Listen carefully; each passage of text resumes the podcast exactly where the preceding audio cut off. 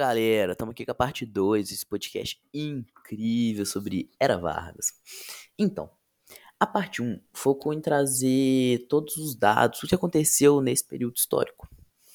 Já essa parte 2 vai focar na literatura desse período, as obras que foram produzidas, os melhores autores, um panorama geral, as músicas, poesias, etc. Então tá.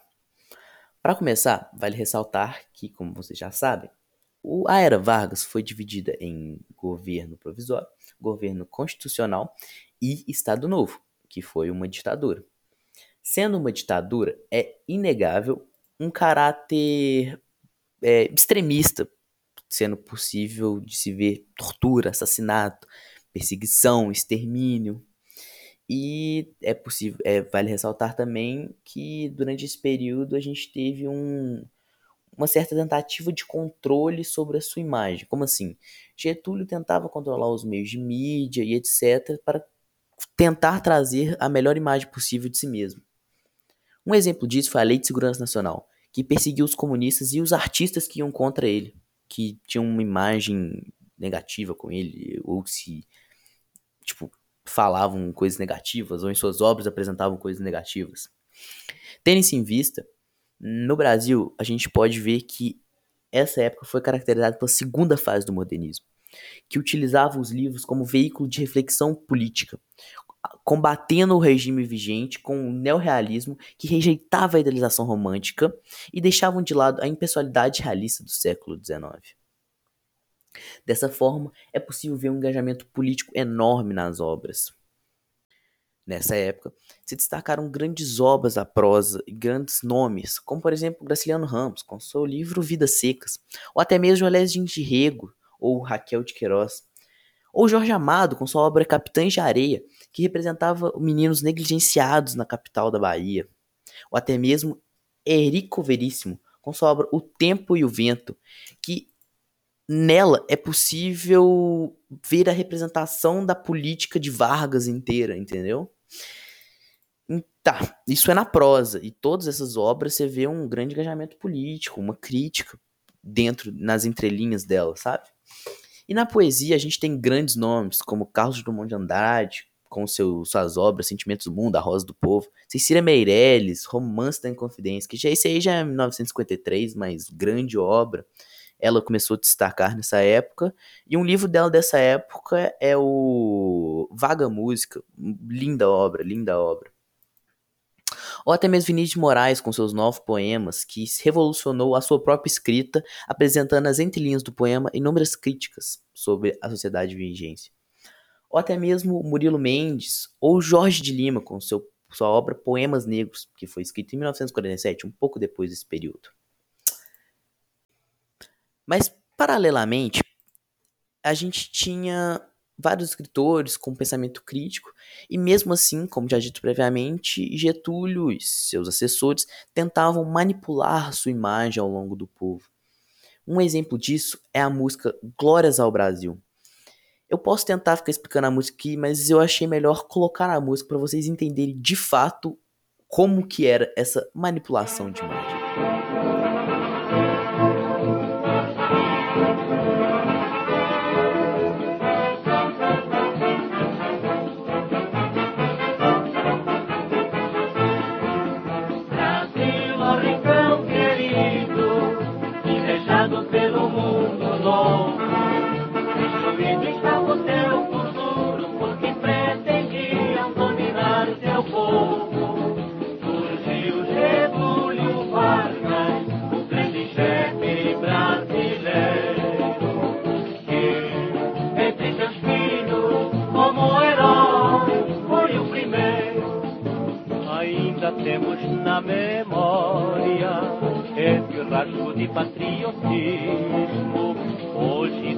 Nome na história, na emergência de tão negro abismo, porque existia em teu seio, entre os valores verdadeiros, Getúlio Vargas que veio mostrar ser o Brasil dos brasileiros.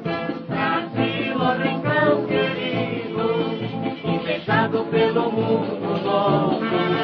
Destruído está teu por de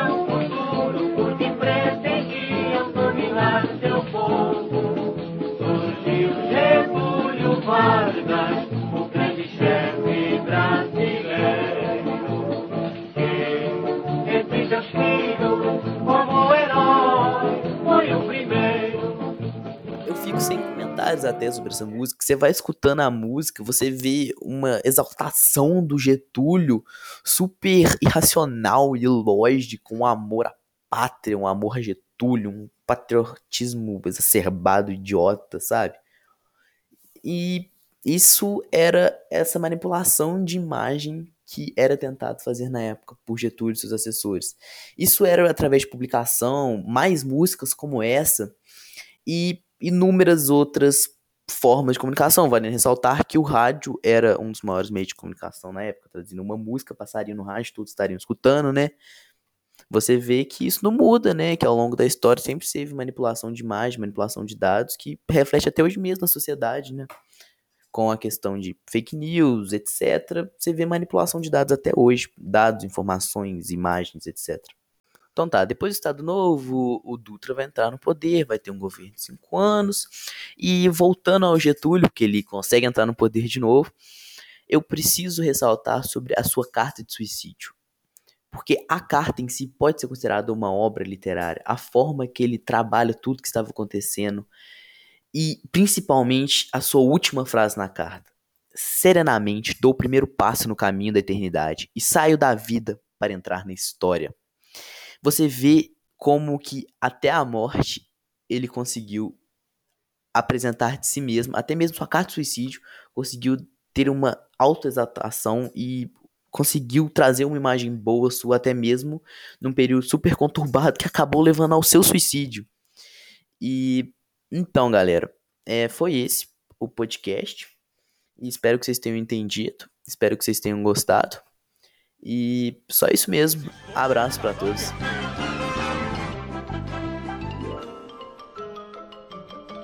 Isso é tudo bem, bem, bem, pessoal.